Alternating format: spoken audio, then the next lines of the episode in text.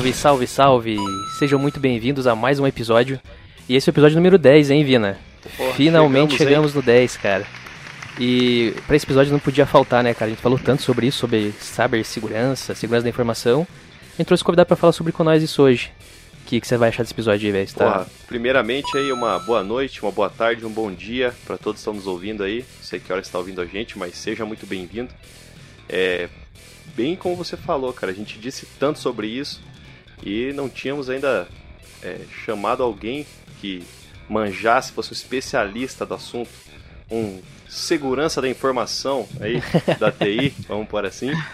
E vamos debugar esse cara aí e vamos ver até onde que vai essa parada da, da segurança, né, velho? Porque vai ter coisa talvez que o cara não pode falar, aí lascou, né, bicho? É, verdade. Mas, oh... Não posso falar assim do pessoal aí, as Mas é isso aí. João, se apresenta aí pra gente, cara. Seja muito bem-vindo.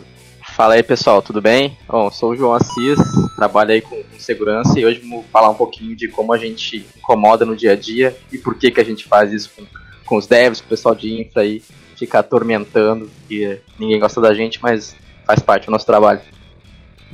É isso aí. Só falou verdades ali, velho. vamos começar essa bagaça aí. Bora. Vamos lá.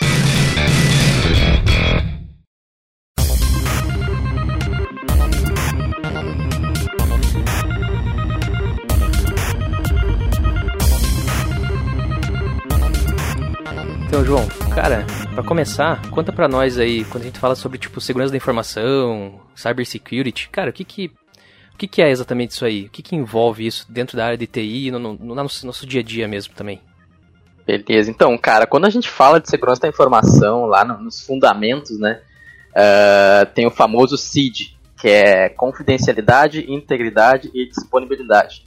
E toda segurança se baseia em proteger esses pilares, esses três pilares que são Aí, tanto pensando em tecnologia quanto em processos também, né?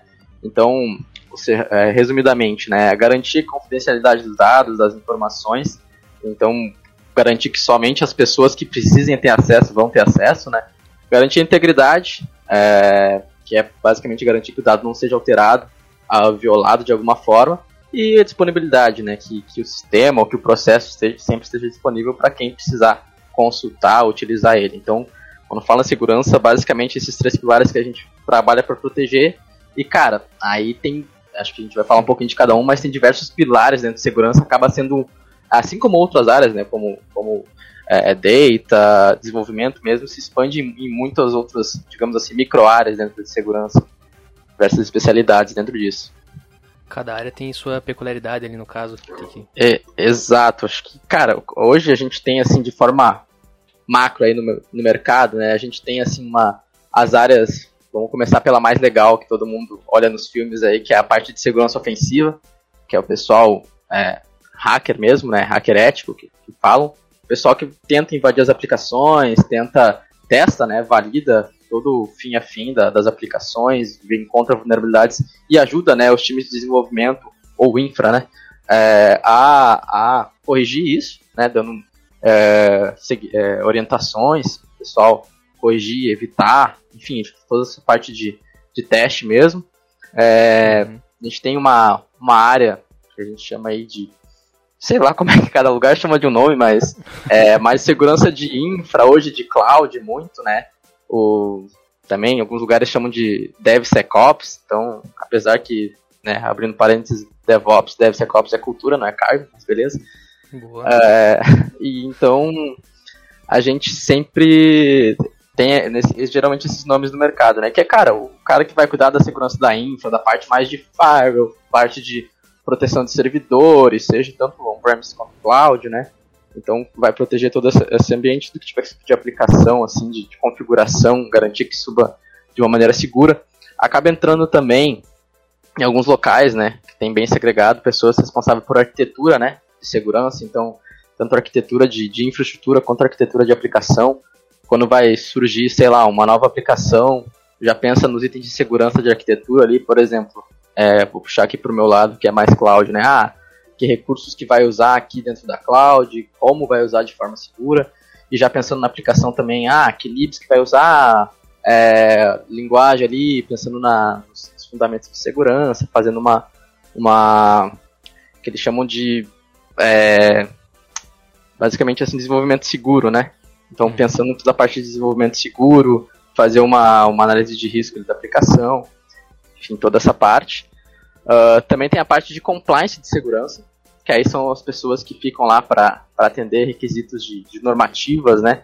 Hoje a gente tem LGPD bombando, mas também tem normativas como o PCI DSS, que é uma normativa para utilização de cartão de crédito. Tem é, pessoal né, que se atende a alguma coisa do exterior, tem a GDPR também, que é a LGPD da, da, da Europa.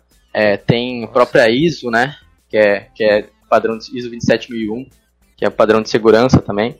Então depende, né? Geralmente tem, tem esses segmentos aí. E também tem uma parte que, cara, é mega importante, que é a parte de gestão de identidades e acesso, né? Que eu acho que essa é a parte, uma das partes mais chatas aí, que é o pessoal restringindo acesso, cortando acesso, tem que pedir acesso bem é, de formiguinha, né? Que daí tem bastante segregação por. Aí tem várias análises, né? Segregação de função, que o pessoal faz análise. Ah, por exemplo, exemplo besta, né? Mas alguém que vai emitir uma nota não vai ser a mesma pessoa que vai pagar.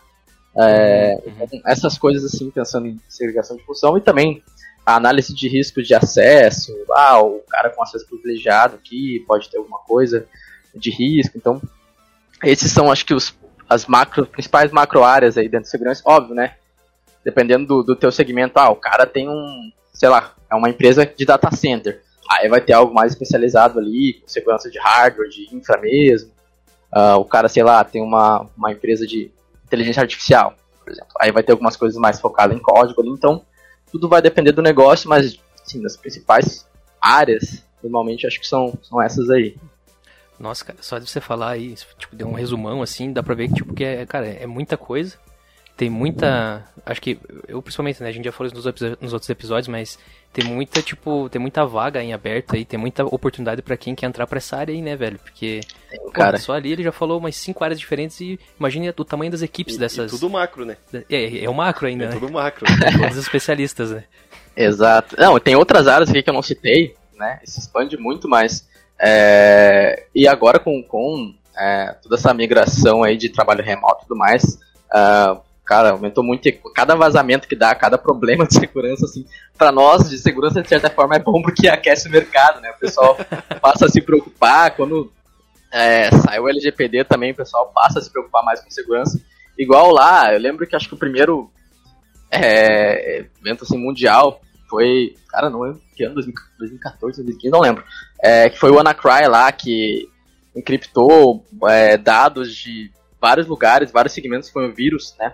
vírus é, chamado ransomware, que ele faz, basicamente ele encripta teus, tuas informações ali, né, os arquivos, tudo que tem no teu ambiente, e aí explorou uma vulnerabilidade na época, uh, e aí o pessoal começou a pedir resgate, e tipo, isso foi global, cara, saiu... Tipo um sequestro de dados. É, né? exa exatamente, fazem sequestro de dados, e aí isso foi tipo em escala mundial, sabe, o mesmo, o mesmo vírus é, saiu em escala mundial, e todos, né, diversos países aí foram impactados, e aí, cara, várias áreas. Pensa que, tipo, área governamental, área é, da saúde, banco, varejo, enfim, tudo que é tipo de área.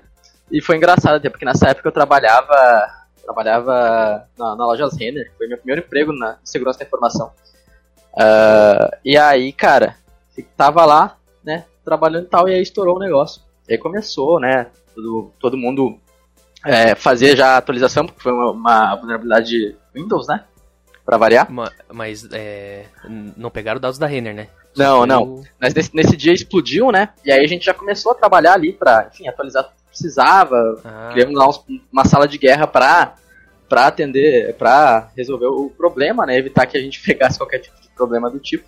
Uh, e aí, uh, cheguei em casa, enfim, trampei a full nesse dia, cheguei em casa, sei lá, 11 da noite, que não era normal, né? Tinha recém começado a virar CLT lá, tava na vida mansa ainda.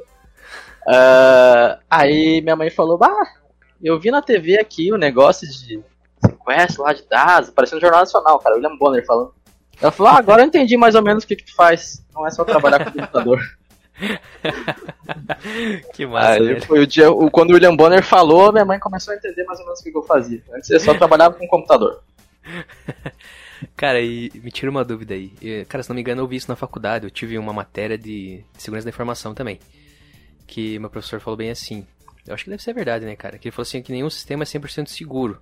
O que Não. a gente faz é priorizar as maiores ameaças e tentar proteger elas, mas, tipo, sempre vai ter um lugar que vai estar alguma coisa zicada, digamos assim. É, porque, tipo assim, cara, quem desenvolve são seres humanos, né, cara? Seres humanos erram. E as pessoas, é, as pessoas que né, são focadas nisso, tanto as pessoas que fazem os, os testes né, de ethical hacking, né, fazem o que chamam de red team, teste de intrusão mesmo, quanto as pessoas que fazem isso na mal intenção, mesmo os hackers mesmo, os caras estão o dia inteiro testando, tentando invadir e tal. E tem muito, muita gente que não conhece segurança da informação, né, cara, que não tem. Hoje em dia, né, tá mais disseminado, mas. E tá cada vez melhorando os sistemas, mas ainda assim. É, existem vulnerabilidades que, que a gente chama de zero, zero day, né? Que são, sei lá, alguma vulnerabilidade explorada, algum vírus que sai. Que, cara, ninguém conhece, alguém descobriu ali, explorou, e aí os caras largam uh, na internet ali o, como fazer, como né, fazer todo o exploit que a gente chama de fazer a, parte de exploração. É, e aí, enfim, né, os, os, os, atacantes vão começando a usar aquilo até que a aplicação seja, seja é, mitigada, aquela, aquela vulnerabilidade seja corrigida. Os caras estão explorando, né? Então, não existe ambiente 100% seguro, é, é ilusão. O que a gente trabalha é para minimizar isso, né? Minimizar a que a gente chama de superfície de ataque, que é basicamente né, deixar a menor é, quantidade de coisas expostas, acessível, né, para que tenha qualquer tipo de tentativa de ataque. E o que a gente deixa exposto na internet aí pro, pro mundão, a gente sempre tenta aplicar o quanto uh, máximo de camadas de proteção possível, né? E aí, como eu falei, vai desde a parte de, de arquitetura, de desenvolvimento. É, muitas empresas agora, né, estão adotando teste de intrusão interno. Tem empresas é, que, que tem pessoas internamente que só ficam testando, né? Aplicações, tem empresas que contratam, né? Terceirizadas para fazer isso. Mas tem vindo essa cultura assim de testar antes de subir para produção, de fato. E obviamente, às vezes o cara ali no dia do teste, sei lá, não achou alguma coisa, não explorou, uh, ou não explorou bem, ou uma coisa que, ele não tinha noção de explorar, assim, ou não, né? Era uma coisa que nunca tinha passado pela cabeça de ninguém. E no outro dia o o Zezinho louco lá vai lá e descobre o negócio e, e larga na, na, internet o exploit. Então são coisas nessa, nessa linha aí. E assim, você já trabalhou em algum lugar que teve um ataque assim, ou não? Já.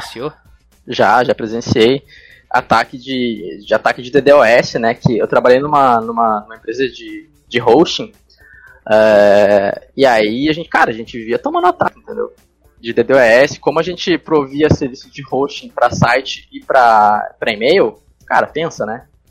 Uma quantidade enorme Nossa, de tentativas de ataque todo dia, sofrendo ataque, sofrendo DDoS, que é o ataque de negação de serviço que chamam, né? Que é um, monte de. Um, um, ataque massivo de requisições ao mesmo tempo ali, de gigas, teras de, de informação, até para indisponibilizar o sistema, né? Então tem esses, esses ataques que a gente sofria, pessoas que na época ainda faziam a parte de, de pichação de site, né? Que tinha, às vezes acontecia, porque muitas vezes a gente entregava o servidor para a pessoa e a pessoa administrava, né? E ela tocava ficha. E aí ela não cuidava, acessos, principalmente, sei lá, vazava alguma coisa, usava credencial, né, usuário senha fraco lá, admin, admin, admin, arroba 2021, e aí acabavam explorando, enfim, diversos tipos de ataque, assim. Já teve também é, outra empresa que, que eu, que, eu, trabalhei, por último até, que é, subiram uma máquina na AWS com, com exposta para a internet, sem, sem deixar ela restrita, que também invadiram. Graças a Deus era uma máquina de, de desenvolvimento, então não teve impacto assim. Mas geralmente os caras fazem, é, os caras deixam bots fazendo isso, né? Cara, hoje se tu sobe uma máquina exposta para a internet na AWS, por exemplo, vai dar 5 minutos vai ter tentativa de ataque na tua máquina, porque Ixi, os caras deixam um bot tá escaneando. Lá, Nossa, mano. Eu subi um TeamSpeak esses dias, tá tudo publicuzão lá, velho. Isso que caiu, então, velho. Aí, aí tu me quebra. Tinha caído, velho. Aí, aí quebra as pernas, velho. É, no manjo de segurança vou ter que contratar uma consultoria aí, velho. É, contrata nós. o Joãozinho é, TDA. É isso. Agora, Falando desse negócio aí, João, que tá, né, até foi um, um, gancho bacana, porque, assim, por exemplo, esse negócio do, do TS é uma coisa meio besta, deixar, né, públicozão lá, etc. Mas, tipo, nesse tipo de serviço, de você upar alguma coisa, qualquer tipo de servidor que seja, né, em nuvem para você poder utilizar um serviço. No caso, a gente deu o exemplo do TS aqui, né? Sobe lá a máquina para poder uhum. rotear o CS lá na nuvem. Que tipo de, de, cuidado que a pessoa que faz isso ou faz alguma coisa parecida para rotear um site, alguma coisa do tipo de maneira pública, né? Uhum. Vamos por assim. Tem que tomar para, sei lá, é, não receber os ataques ou poder se blindar contra isso. Não, perfeito. É ótima pergunta. Geralmente, cara, o que, que a gente faz quando a gente publica alguma coisa, né? É, aí, se vai subir uma máquina com alguma coisa mais simples, beleza, né? Não tem nada crítico, só deixar ela isolada, botar um, um. às vezes depende do, do, que o cara vai fazer. Ah, vou subir um servidor para teste aqui, cara, beleza, entendeu? Sobe ali, faz o teste tiver, depois mata a máquina já era.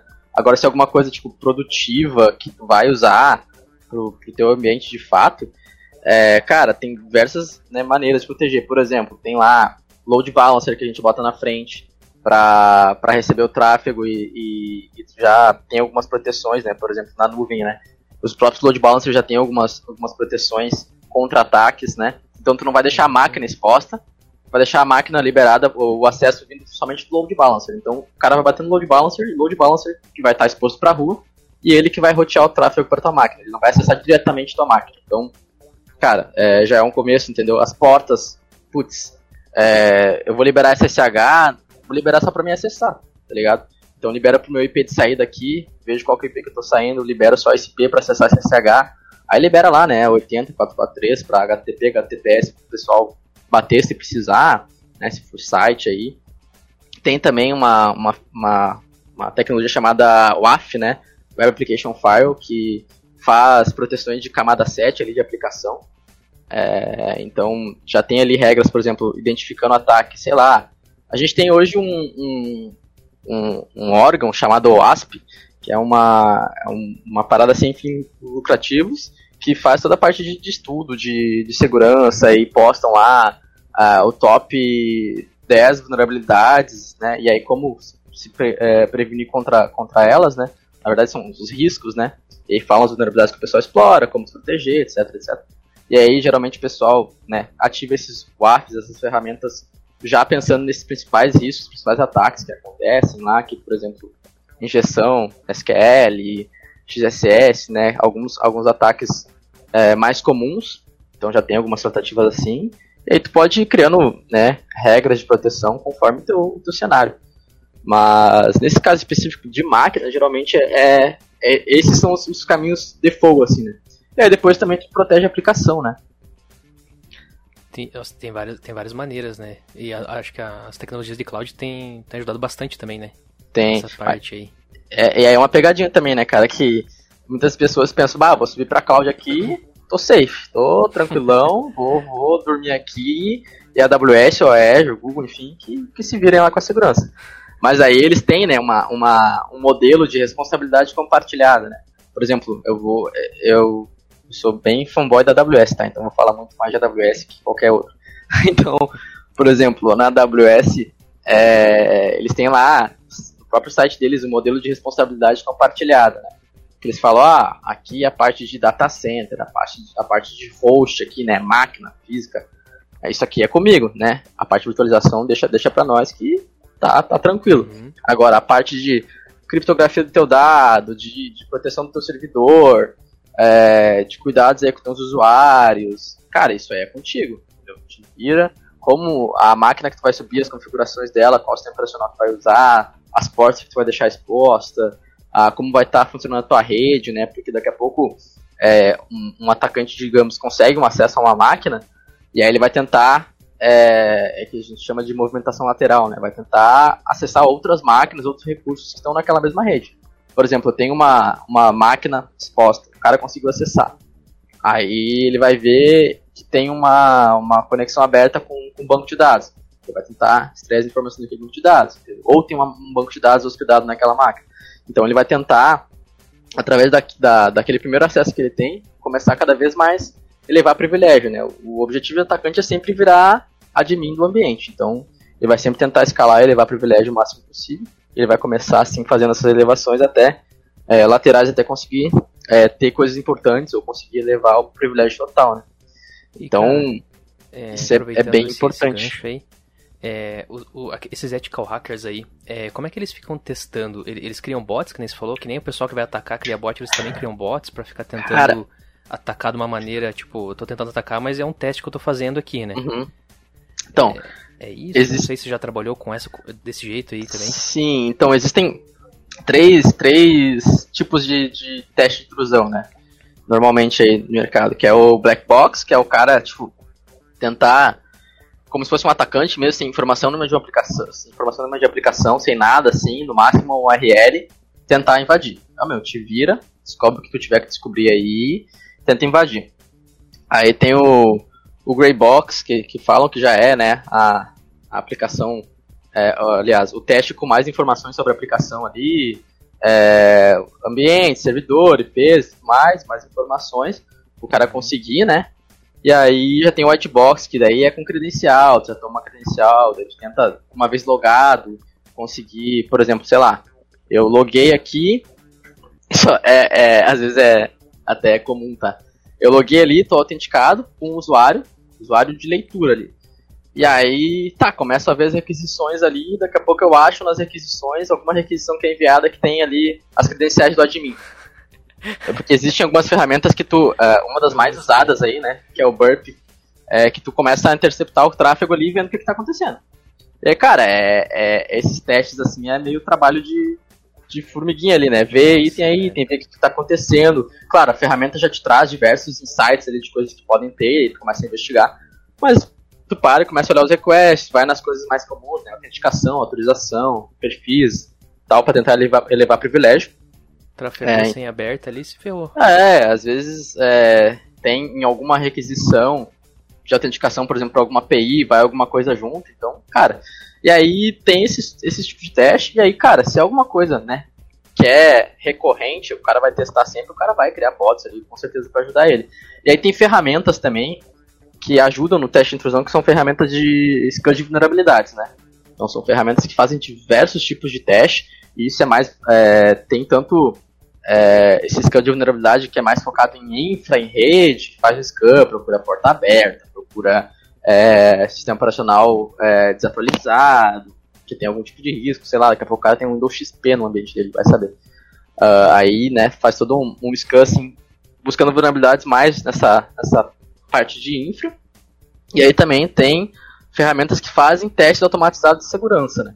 E aí agora falando da parte de, agora, né, mais atual de, de, de DevSecOps, né, de DevOps, o cara tem lá um processo de CI/CD, tem ferramentas que, que vão testando automaticamente é, esse, por exemplo, esse top 10 do ASP aí, vão fazendo os principais testes, né, buscando as principais vulnerabilidades. E aí tu pode criar também testes que tu queira botar na tua esteira, porque pensa, se eu vou ter um cara para testar cada, cara, cada release que meu dev vai fazer.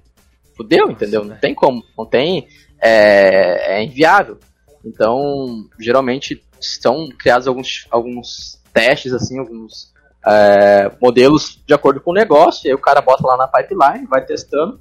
Ah, daqui a pouco é um negócio mega sensível, é um produto novo, é um negócio estourado aqui. Aí beleza, aí o cara vai olhar mais, mais no bit ali, fazer um teste mais manual, olhando todas essas requisições, como eu comentei, é, o que, que tá trafegando, como é que tá e tudo mais. Daqui a pouco tá usando alguma biblioteca ali que tá vulnerável, entendeu? Então, é, por exemplo, tá usando biblioteca vulnerável, esse próprio scan automatizado já vai ver, opa, essa dependência aqui, meu, tem vulnerabilidade. É, o Agora, se ferrou daí. O dev se ferrou. Vai, vai, ter, que, que fazer na mão. Vai ter que trocar a lib, vai ter que criar uma na mão. E aí e tem outro modelo que, que, é o teste manual mesmo. Então, geralmente tem esses dois tipos de testes aí. A gente pode. A gente vai ter aí no, no dia a dia, né? Cara, muito louco isso aí. É que, pô, eu fico pensando, o trampo desses ethical hacker aí, eu acho que, pra mim, assim, cara, o que o cara faz, velho? Como é que ele consegue ficar invadindo? Ele só pega o URL e tá tentando lá. Não, na verdade, é, na verdade, assim, é. O, o desenvolvedor, é, quando tá desenvolvendo, ele pensa no caminho feliz, tá ligado? Ele vai só pensar que o usuário vai fazer ali, ele vai testar o caminho feliz funcionando. Cara, é, pega uma pessoa com uma, uma cabeça mais maldosa, digamos assim, que são as pessoas que testam, e o cara vai testar os, os, os, cenários não felizes ali, vai testar, estourar um erro. Daqui a pouco estoura um erro que tem uma informação, sei lá, uma versão uh, de um, sei lá, de um, o PCCL está usando que é vulnerável. Aí vai lá, acha essa versão, acha que pode para isso, tenta explorar. É, viu ali que tem alguma comunicação, sei lá, que está chamando alguma API que está aberta uh, no meio da, da requisição, achando alguma API, sei lá, de, geração de token. Vai lá e tenta utilizar aquela API para gerar por fora. Tem algumas, algumas, depende da implementação, por exemplo, de MFA, né, de, do fator de autenticação, que são fracas, assim, que, que os caras às vezes fazem, é, muitas vezes dentro de casa, é, com algum tipo de falha de, de, verificação, e aí o cara fica fazendo teste de força bruta, né, testando senha ali, é, testando uh, o MFA mesmo, né, uh, vendo, botando vários códigos até que, que seja quebrado ali. Esse teste de força bruta é muito comum, assim, em sites os caras ficam testando usuários sem diversos usuários sem até até conseguir, né? Então, cara, tem diversos tipos de teste, né? Tem, tem pessoas bem especialistas nisso. Eu eu sou basicão, assim, sou meio cabaço nisso. Faço o básico.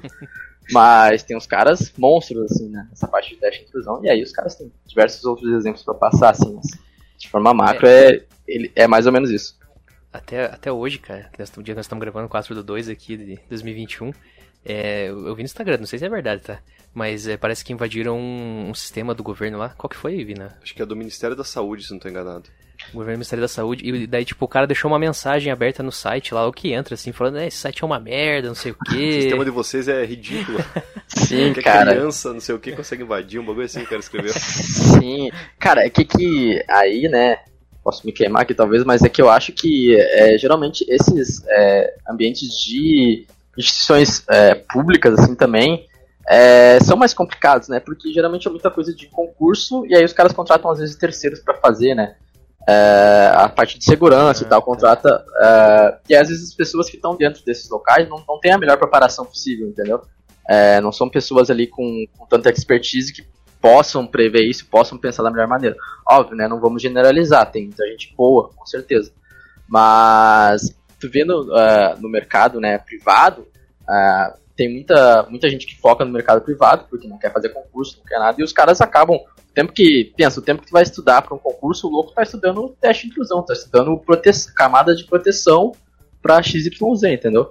Então, a curva acaba sendo maior porque a, as coisas no mercado privado acontecem muito mais rápido entendeu? Uhum. Então, cara, tu vai ter o, o, louco se fudendo todo dia, porque vai ter uma aplicação nova, uma tecnologia nova e tal. E os caras do, do ambiente é, público, né? Eles têm uma curva mais demorada para chegar lá. Então, os caras vão ter um contato menor com as tecnologias novas, vão estar tá usando muitas vezes é, ambientes que estão vulneráveis, né? Porque aí pensa, cara, se empresa privada, né, os caras têm ali diversas pessoas trabalhando, às vezes os caras têm ambiente muito antigo que é legado né? E aí, sei lá, não vai mexer porque pode dar pau nos clientes, ficar indisponível, x, z. Os caras têm um puta trampo para fazer tudo isso e, e, em paralelo eles vão ter coisas é, novas que vão estar usando tecnologias novas e tem aquele legado para mudar ainda. Pensa num ambiente público que os caras vão ter muito tempo de tecnologia antiga até chegar na nova e aí tem toda essa, essa curva de, de aprendizado, de manutenção, entendeu? Então, é, ao meu ver, assim, né, a, a, obviamente os caras deixam muito mais coisa, por exemplo, é, fechada, assim, entrar na, tá na internet justamente por, por isso, né? É, porque os caras têm um acesso mais restrito e tudo mais. Então, é, é, a minha visão é, é, bem essa, né? Em relação, que nem há um tempo atrás teve lá do. Foi do TJ, se não me engano, né? Não, do STF, não lembro. Que teve ah, o vazamento. que foi mesmo. É, cara, é um negócio que, que é complicado, né? Às vezes os caras não têm a preocupação, e geralmente os caras só vão ter a preocupação com segurança depois que tomam no cu, entendeu? Então, se isso já acontece no, no mercado privado, né? Que Pior às vezes é tenso, tem que fazer, imagina no público, né? Que as coisas demoram muito mais para acontecer. Tudo uma licitação que demora 300 anos para rolar, até o cara conseguir adquirir alguma coisa, enquanto os caras aqui estão numa startup que, ah, num dia viu um negócio, ah, vou implementar, amanhã começa e já era. É. E essa parada da. Você falou da curva é, é muito nítido assim quando você vê, por exemplo.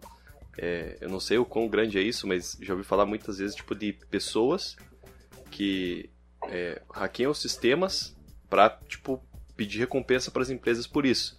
Uhum. Então, tecnicamente elas fazem o vazamento dos dados, mas elas tipo, ó, eu achei uma falha no teu sistema, quanto você me dá para eu contar qual onde que tá? Uhum. E aí você bota isso numa balança. E você falou ali, pô, a galera faz concurso público, tá estudando para isso ela querendo ou não, ela entra numa régua. Uma uhum. régua salarial, uma régua de competências ali que ela pode ou não executar, porque querendo ou não o poder público limita muito o profissional. E aí o cara fica naquela, pô, às vezes o cara é muito bom, mas ele prefere Sim. optar pela, pela estabilidade dele de estar tá ali do que por, ah não, eu vou executar meu trampo aqui, vou dar meu melhor, porque daí eu vou, sei lá, ganhar recompensa salarial, é, subir de cargo, algo do tipo, coisa que no, na área pública geralmente não tem. O cara entra Sim. numa régua e ele sabe que aquela ali é certo, mas ele não passa muito daquilo. E não e só de profissional, cara, né? De tecnologia é, também. É, e aí o cara que tá por fora, como você falou, pô, o cara tá correndo por fora, tá perdendo um milhão de coisa para justamente tipo, chegar nessa galera e falar, ó, o seguinte, velho, sabe aquele sistema bodoso que você colocou lá? Então, tem um furo. Quando você me dá pra contar esse furo? Não, é e os caras, foda, são tri, né? os caras são tri parceiro, meu. Os caras deixam lá um TXT com todo passo a passo aqui, ó, meu. Vai, tá tudo certo, vem com nós, que é sucesso. Pega aqui, entra nesse Tor aqui, me paga esses Bitcoin aqui e é nóis, tá? Tudo dado na mão, entendeu? Aí os caras estão fazendo backup em fita ainda, tá ligado? Porque, a tecnologia é mais Nossa antiga. Nossa senhora. Porra, foda, velho. Sim, porque daí tu pensa, cara, pensa esses, esses, essas estruturas de, de, sei lá, de sites de. Claro, os caras não têm tanta informação sensível, mas sei lá, site da cidadezinha do interior, aqui do Rio Grande do Sul, aí, aí do Paraná, enfim. Os caras não vão ter o, a quantidade de, de profissionais aptos para isso, nem vão, vão ter né, um investimento para isso. Isso que é, isso que é complicado, né? Foda, velho. E, cara, falando assim, a gente falou muito de cibersegurança ali, né? Como é que é nos sistemas e tal. Mas, assim, essa, barreira numa, numa empresa, assim, ela, ela chega a ser, tipo, também física, às vezes, tipo assim, ó, tem uma área ali que cuida de uns ah, pontos, boa. tipo, super sigilosos. Boa, tem, boa, tem uma boa. organização, tipo, físicas das pessoas para ó, vocês não podem entrar naquela sala ali, sei lá, coisas assim. Sim, sim, sim, boa, ótima. É, lembra que eu falei da parte de gestão de acessos, mas isso acaba entrando também, né? E aí entra a parte de segurança física. E aí, por exemplo, cara, o simples acesso ao escritório, é, lá, por exemplo, aquela normativa que eu comentei lá do PCI DSS, a própria ISO e tal, é, cita, né, camadas de proteção é, física, por exemplo, cara, eu vou entrar no escritório lá, eu tenho que ter um crachá me identificando para saber que eu sou da empresa, de fato, a minha área, quem eu sou ali e tal. É, acesso, por exemplo, ao data center lá, digamos que é um acesso com crachá ou com uma tag lá ou com digital, né? Então vai estar cadastrado só quem de fato tem que ter acesso para ter fazer aquela manutenção, porque daqui a pouco entra lá no ambiente o Zezinho, tem acesso a tudo, começa, né? Uh, usa um dos outros itens que a gente fala em segurança da informação é engenharia social. Vocês já ouviram falar disso? Hum. Mas é basicamente alguém explorar a vulnerabilidade humana, né? Alguém é, se passar por outra pessoa. Limpeza, Exato, se passar por outra pessoa, ou, ou chegar e, e pegar. Uma, um exemplo tosco, tá? Que hoje é muito difícil acontecer, mas vai saber. Sei lá, eu ligo pra, pra vocês aqui e falo, ah, eu sou o João aqui do suporte, cara, a gente tá fazendo uma atualização no, nos softwares aqui, a gente precisa atualizar a tua senha, pode me passar a tua senha atual pra configurar uma senha nova? E aí o cara vai lá e pum, passa a senha atual. É um exemplo tosco, tá? Mas. Tem muita gente que acha que faria isso, velho. Ah, se eu ligar pro, cara. cara. se eu ligar pra uma pessoa é, desinformada hoje e falar isso, sei lá, sobre o teu banco e tal, a gente tá fazendo uma atualização aqui, preciso das tuas informações e tal, só confirma pra mim. Cara, acontece. É, é tipo um estelionato, tá ligado? Sim. Uh, mas bem focado pra, pra fazer. É, na parte de segurança, né? Pra obter informações para um futuro ataque ou para conseguir acesso a um ambiente. Eu, uma vez, cara, eu vou contar essa história. É, só não vou falar para onde foi. Mas uma vez eu fiz um, um, teste de engenharia social. A gente foi, eu trabalhava numa consultoria e a gente foi contratado para fazer um teste de é, que eles chamavam lá de Red Team, né? Que cara, tenta invadir do jeito que tiver, tá ligado? Aí ficou um brother lá do trabalho responsável pela parte de, de apps, o outro pela, pela parte de sites mesmo, né? É, sites web, que ele tinha aplicativo, web, e aí eu fiquei responsável pela parte de engenharia social. Aí eu cheguei lá, na, na eu pesquisei lá, né? Ah, loja XYZ, suporte técnico e tal. Aí apareceu a empresa que. Uma, uma, uma reportagem. Assim, ah, a empresa, a empresa do Cauã é a nova responsável pelo suporte e manutenção uh, do, do Assis LTDA. Uhum. Aí, bom, é esses caras aqui. Aí, meu, eu procurei. Aí eu peguei o nome lá da, da empresa do Cauã, botei no Google. Ah, empresa do Cauã, crachá. Aí apareceu um crachá lá. Aí eu peguei, aquele crachá, editei, botei minha fotinha, botei meu nome, no Paint mesmo, brabo. Aí, aí fui lá, mandei na gráfica, imprimi aquele crachá, com o meu nomezinho, com a, com a minha fotinho lá e o crachá da empresa. E pá. Aí, um crachazinho, né, de terceiros da, dessa loja que, que eu apliquei o teste. E aí, fui lá, né, cheguei como quem não quer nada. E falei, bah, eu, eu, eu cheguei, eu, né, cheguei lá, arrumadinho, bonitinho e tal. Ah, então eu sou da. com o crachazinho no pescoço. Ah, eu sou da, da empresa do Cauã aqui. Uh, a gente tá fazendo uma manutenção na, nas redes e tal, da loja, que tá muito. É, tá muito lento tal, a gente tá trabalhando na melhoria, blá blá blá blá blá. E eu vim para fazer manutenção, eu precisava de acesso ao, ao, ao, data center aqui da, da loja, né? Que é onde ficava lá os servidores e tal. Ele, tá, tu tem o número de chamado aí? Eu falei, ah, cara, acho que sim, deixa eu confirmar lá com a central que eu sou novo aqui, né? Tô começando essa semana, primeira semana e tal, desculpa aí.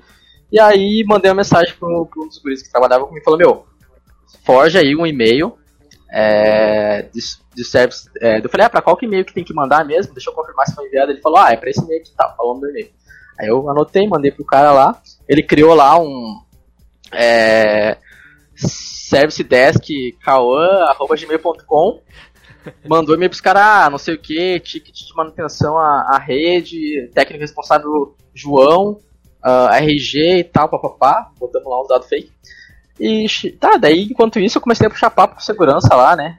Ah, fiquei brother do cara, e o cara começou a falar, eu não entendo porra nenhuma de carro, tá ligado? Do nada o cara começou a falar de carro, eu, pá, eu sou especialista em carro agora, né? Aí comecei a trocar ideia e tal. Não, pois é, tô querendo comprar um carro e tal, não sei o que, mas ah, o cara começou a me dar várias cordas ali. Aí daqui a pouco o cara falou, ah, mandei um e-mail aí, meu colega, né? Mandei um e-mail aí. Aí eu peguei, eu disse, ó, oh, vê se chegou o e-mail, o cara, ah, chegou aqui, beleza, vamos lá. Nossa. Liberou ali, foi comigo lá, me liberou acesso ao data center. Aí, né, Caramba. aí eu só pluguei o note ali no, no servidor, Aí eu comecei a interceptar tudo, pegar tráfego, aí peguei, fiz scan e tudo, peguei um monte de informação e etc. Enfim, Nossa, fiz o, fiz o diabo lá. Mas tudo, tipo assim, pouca, pouco conhecimento técnico, assim, bem dizer, porque, obviamente, a partir do momento que eu cheguei no data center, e aí eu consegui botar o meu colega, que é expert em teste de intrusão, acessar é, remoto minha máquina, é, e aí ele foi me ajudando a fazer as paradas, e a gente foi fazendo ali. Daí eu fiquei, cara, eu passei a tarde inteira lá, grudado no negócio. Eu falei, ah, outro dia aí eu. Uh, já, a gente fez alguns ajustes e tal, nos próximos dias é pra dar uma melhorada aí, mas muito obrigado. Capei o gato, saí fincado. Foi, foi uma certa adrenalina, assim, mas depois foi bem legal. Que que doido, cara. Mas, mas... falharam com sucesso, né, velho? É, exatamente, cara. Já saiu respect mais lá, tá ligado? A missãozinha completa lá, velho. Exato, saiu igual o carinho do GTA lá. com a musiquinha no fundo. Uh, mas, tipo, são, são é, cenários que dentro de segurança. Como eu falei, cara, segurança de informação é muito extenso, tá ligado? Nossa. Então, é, é, é muito é, é, muitas áreas, muitas coisas, e aí, voltando nessa parte que tu comentou da, do acesso físico, justamente para evitar esse tipo de coisa, né? Ou também pessoas, que a gente tem muita, muitos casos também de fraude interna, né? Pessoas mal intencionadas. Hum, e aí também daqui a pouco. É, daqui a pouco, assim, acesso a algum ambiente que tem, tem mais informação, acesso ao estoque, né? Que vai ter lá os computadores, os discos, etc. Então deixar só pessoas, tanto para pensando até em furto e tudo mais, quanto também para daqui a pouco o cara é, rouba, o cara entra, né, sem identificação ali, tá tudo aberto, o cara rouba um notebook que seja, pega o HD, espeta em outra máquina ali, pega as informações, entendeu? E aí tem também, obviamente, né, tem camada de proteção, tem criptografia de disco para isso e tal, mas tem diversos controles também físicos para evitar esse tipo de coisa. Estava falando sobre, tipo, né, agora deu o exemplo do, da pessoa mal intencionada ter acesso, né, a, a, ao que não deveria, digamos assim. Quem trabalha, tipo, nessa área de segurança de informação, independente se for uma área de acesso restrito dentro da empresa ou não, ela tem algum termo de sigilo, alguma coisa do tipo, assim, que ela tenha que assinar para, tipo, ó, você vai ter acesso a informações sensíveis, só que, sei lá, se ocorrer um vazamento, vai ser feita uma investigação e se você tiver no meio, você vai pro saco. Tem alguma uhum. coisa desse gênero, assim, na área, não? Cara, empresas maiores têm, tá? As empresas, é, na verdade, toda empresa, geralmente, né, pouco mais estruturada, tem lá um termo de quando o cara entra, recebe lá o computador, uh, as coisas dele, já tem um termo de, de uso lá, de uso seguro, né? E aí logo que o cara entra, aí aquela parte que eu comentei da parte de compliance, né? É, existem é, diversas. uma política de segurança, né? Que vai dizer lá o que, que tem que ser seguido e tal, vai dar diretrizes e várias normas que vão apoiar. Por exemplo, ah, normas, sei lá, de uso de, de ativos de TI comum aí, sei lá, o cara vai usar o computador ali pra trampar, tá ligado? O cara não vai meter um CS ali, meio-dia, não, o cara vai usar o negócio ali pra, pra trabalhar, vai uhum. cuidar, vai ter a parte lá de classificação das, das informações, não compartilhar dados sensíveis, blá blá blá. Então tem ali, nesses termos de uso, né, assim que tu geralmente recebe tua máquina, tu assina ali que tá de acordo com, com os termos da empresa. E aí, dependendo, se o cara, né, beleza, já passou por todo esse processo ali, já tá, o cara vai começar a ter acessos a informações, cara, mega sensível de negócio e tal. Geralmente o cara assina um NDA lá, um termo de confidencialidade, né? Por exemplo, sei lá, eu sou aqui, tô criando um produto novo, mega revolucionário. Eu vou pegar as pessoas que vão estar naquela criação, naquele projeto, vou assinar um NDA com elas, tudo ali. Qualquer zica que der, aí sim pode abrir investigação e tudo mais, né? Se der algum problema, aí vai de acordo com as penalidades do, do, do que foi acordado os termos e tal, mas é, geralmente tem sim, tá? Desde o momento qualquer colaborador quando entra nas empresas que já tem uma estrutura de segurança da informação já passa por essa, esse primeiro onboarding, né? E aí nesse onboarding, essa, dentro, geralmente dentro do, da, do time de compliance mesmo tem uns treinamentos de segurança, né? Que é, cara, dá um, um pensa que a gente hoje trabalha com tecnologia, tem um pouco mais de ciência de segurança, então, né, já tá um pouco mais ligado. Mas tem pessoas às vezes que estão entrando dentro da área ou, cara, eu já já própria consultoria até, já dei palestra, lá, pra médico, entendeu? Os caras estão ali estudando o bagulho do corpo humano, tá ligado? Quer salvar a vida, não quer salvar dado. Aí os caras, né, explicar segurança da informação, da palestra, né, explicar os riscos que tem, os ataques que tem, blá, blá, dar um overview geral, para conscientizar as pessoas, para elas começarem a tomar mais cuidado também. Então passa por todo uma, uma, um processo de criação de cultura de segurança, né. Então, é, é assim como é, que nem eu comentei lá que o, DevOps é cultura, a segurança também é cultura, né? Claro, tem pessoas especializadas em, em, em partes mais tecnológicas ou processuais de segurança, mas, cara, se se não ser, cara, eu posso aplicar assim, as tecnologias mais dita do mercado, mais top de linha, gastar milhões de segurança pro Zezinho ir lá pegar e tirar uma foto do, da, das, pega ali o celular, ah, apliquei ali, o cara não vai vazar dados de jeito nenhum, nem por e-mail, nem por não sei o que, rede social e tal. O cara vai lá, pega o celular, pá, fotão da tela, com todas as informações que quiser ali sensível, entendeu? e agora com home office, então, cara, putz, o, muitas, muitas empresas tinham controle a nível de rede ali, de máquina plugada, com agente, não sei o que. Agora pensa, né? Essa parte de tu mandar a máquina pro teu. Que nem é, eu e outro, muitas outras pessoas que estão trabalhando é, remoto, que tem um onboard remoto, os caras mandam a máquina lá, algumas camadas de proteção, mas vai muito do, do cara ali, né? De quem está trabalhando, de ter essa cultura. E também tem diretrizes, né, nessas boas práticas aí do próprio ISO, por exemplo, que falam pro, pro, RH tomar conta, uh, cuidado no momento da contratação também da, da pessoa, né? Pra ver se ela tem algum histórico ali e tal, de algum tipo de problema, assim, que pode acabar ocorrendo numa, problema no futuro para a empresa, né? Então são diversas etapas assim para para proteger o ambiente. Eu vou entrando num assunto no outro, já, já me Não, pego. Pô, massa.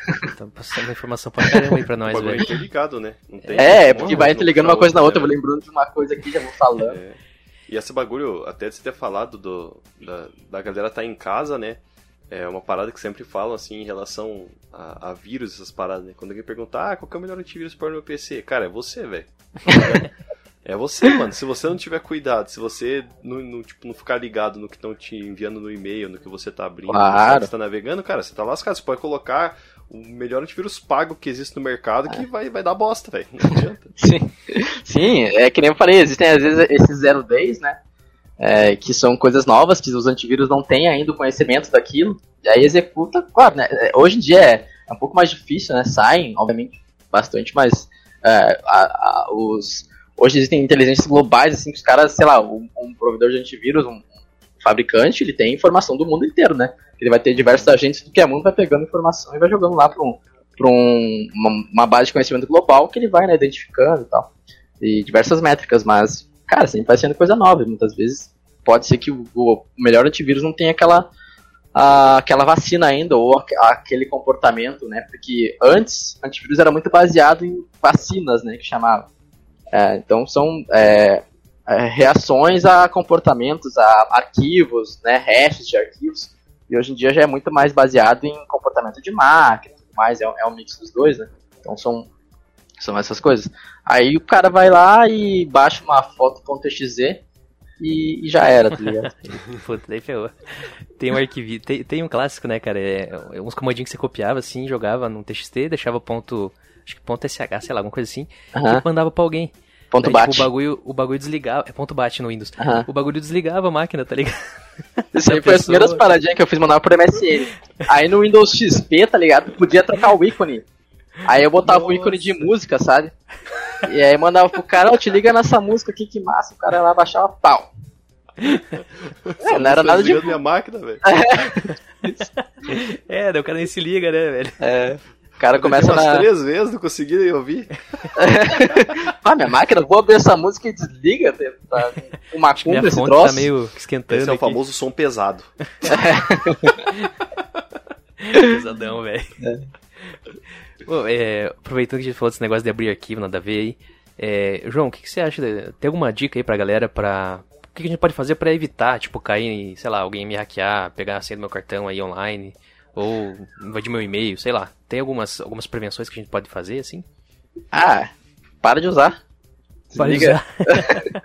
não, sacanagem. Não, é, não, cara, é, cuidados básicos, assim, tá? É, nem tu usou o exemplo de compra online. Cara, sempre usa o cartão virtual, principalmente alguma loja. Cara, pode ser as lojas mais confiáveis aí de mercado, sei lá, Magazine Luiza, Ponto Frio, Casas Bahia, essas mais é, conhecidas, né? No momento pode ter algum tipo de vazamento, né? A gente vê empresas gigantes cara, Facebook, Google, é, Uber, enfim, cara, os caras é, milionários que trabalham dia a dia com tecnologia, os caras têm vazamento de informação, entendeu? Então, cara, sempre usar aí é, cartão virtual, né? Porque hoje todo, todo, todo banco ali fornece cartão virtual para o cara usar. Tem muitos bancos que nem deixam mais o cara usar cartão físico em compras online. Então, sempre tentar usar isso. É chato, mas usar senhas diferentes, né? Porque uma vez que vaza uma senha, cara usa a mesma senha em tudo, por exemplo. Aí eu vou lá e fiz um cadastro num sitezinho ali, sei lá, para jogar um joguinho e vazou aquilo. Pode ser um site mais mal cuidado. E, cara, as pessoas com acesso podem tentar, né? Usam lá os botzinhos para tentar autenticar a tua senha em qualquer lugar. E vai deixando ali, entendeu? Então, eu sei que é chato, mas é, usar senhas diferentes. É... Cara, se tu não quer armazenar senha, é... existem, né, hoje cofres de senhas que tu é, o, o, free, né? Sei lá, o KeyPass, LastPass, enfim, que tu tem uma senha mestra e aí tu armazena tu, tuas outras senhas tudo nesse cara lá. É, uma, é o que eu uso hoje, né? Cofre de senha. E, e tem, tem outras, né? Outros meios. Daqui a pouco, cara, se tu vai entrar no site uma vez, cara, gera uma senha aleatória forte ali.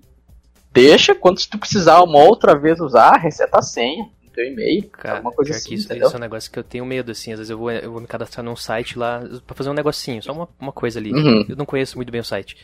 Daí eu fico cabreiro, assim, porque às vezes você usa o e-mail, né? E eu tô usando a mesma senha que eu uso no e-mail aqui pra fazer meu é. cadastro. É, Pô, será então. que os caras vão usar essa minha senha pra tentar logar no meu e-mail? Sei lá, né? Você não sabe de onde que é o, os caras ali, né? Exato, direito. exatamente. Pô, eu, fico, eu fico meio cabreiro às vezes com essas coisas. É, cara, e assim, teus dados estão aí, tá ligado? Todo mundo já tem acesso aos teus dados. Em algum momento, algum lugar vai vazar, entendeu?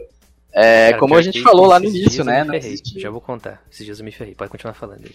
Não, só, só concluir aqui o raciocínio. É que nem a gente falou no início. É, tipo, é, vai vazar em algum momento, vai ter uma vulnerabilidade, vai ser explorado. Então, cara, é questão de tempo. É, não é de se vai ter falha de segurança, mas quando, tá ligado? Ah, então, boa. cara, em algum momento pode ter, e aí teus dados podem estar expostos. E é, é uma coisa que hoje em dia a gente tem que lidar, né? Então, cara, é, eu me ferrei esses dias aí porque eu não me cuidei também. Foi assim, é, eu tava. Eu, eu, tipo, eu salvo todas as minhas senhas no Google lá, que deixa você ficar salvando as senhas sozinha lá, uhum. pra todos os uhum. sites. Tava salvo lá. Daí ele ficou me avisando, ó, talvez tua senha tenha sido exposta em algum lugar aí e tal. Daí tinha que atualizar as senhas lá. Eu fiquei, eu já, tava nem aí pra essa porra aí. Vou continuar usando aqui de boa. Até que chegou um dia, velho, eu tava na praia. Daí foi no final de ano até. Daí chegou uma compra no meu cartão lá, tipo, de 8 dólares. Eu, puta, que merda, né, velho? O que será que é isso aqui, né? Daí eu fui ver, foi lá do PayPal, alguém tinha usado minha conta, tinha meu, tinha meu cartão cadastrado lá. Ah. o cara fez uma compra e uma compra recorrente ainda, como se fosse um Netflix, eu não lembro o que que era. Era, era uhum. tipo um, um, site de streaming, assim. Ia ficar caindo todo mês. Deu, puta, que merda, né? Eu consegui, eu consegui cancelar a recorrência da compra. E daí fiquei lutando para cancelar esses 8 dólares que caiu ali, né? Que no final ia dar uns uns quase 50 pila aí pra mim, né? É. Daí, cara, eu fiquei uma semana pra, pra conseguir, conseguir estorno com o PayPal, né? Os caras, daí no chat o cara falou assim que não tinha vestígios, que não tinha sido eu, tá ligado? Ah, apareceu. Eu nem tinha visto que eu tava fechado aqui. não tinha vestígios que tinha sido eu, tipo assim, ó, parece que foi você que fez a compra mesmo. Tipo, o cara perguntou pra mim assim, não tem nenhum parente teu que usa tua, tua conta do PayPal? Eu falei, cara, foi uma compra em dólar, nunca, eu nunca usei para comprar em dólar aqui no PayPal, tipo, olha o meu comportamento. Deu o cara, não, beleza, vamos tornar porque é pouquinho, tá ligado? Caralho. então beleza, se torna aí, velho. Cara, Sim. aconteceu um bagulho parecido comigo, aproveitar o exemplo, só que não foi totalmente culpa minha essa parada. Foi tipo assim, eu, eu vi, eu vi um, um propaganda uma, de um. Não lembro que, que produto que era, um teclado, sei lá, alguma coisa assim, num site. Beleza, fui lá no Reclame Aqui e dá uma olhada, né? Sitezinho, a princípio confiável, Boa. beleza. Coisa assim, coisa tipo, que tava iniciando, sabe? Tinha bem pouca é, interação lá no Reclame Aqui, mas as que tinham estavam todas respondidas e todo uhum. mundo tinha dado um good pro cara lá. Beleza. Só que o que, que rolou, cara? Invadir o site do maluco era tipo, pelo que eu entendi, assim, depois da história, assim, é, era um, um, cara, tipo, sei lá, que nem a gente, que tava vendendo algumas coisas, tipo, importando umas paradas da China e daí vendia em quantidades menores para uhum. brasileiro, né? Fazia a, transação e, e, realmente ainda ficava mais em conta do que comprar daqui, né? Quem não queria esperar muito tempo. E aí, tipo, hackearam o site do cara, que provavelmente devia ser algum, em algum servidor público, alguma coisa, o cara não tomou cuidado. E aí, tipo, colocaram umas ofertas, tipo, mais baratas do que o cara tinha. Tipo, não era uma coisa absurda, mas era mais em conta. E aí quem comprou, no caso eu, né? Comprei lá no bagulho, beleza, interação da hora, né? Tipo, porra, site com respostas ok. Falei, pô, da hora, né? O cara deve estar tá começando. Realmente tava, só que no, no momento que eu fiz a compra já tinham hackeado o site do já cara. Já hackeado. É, cara, e isso é uma, fudeu, uma tá baita, velho.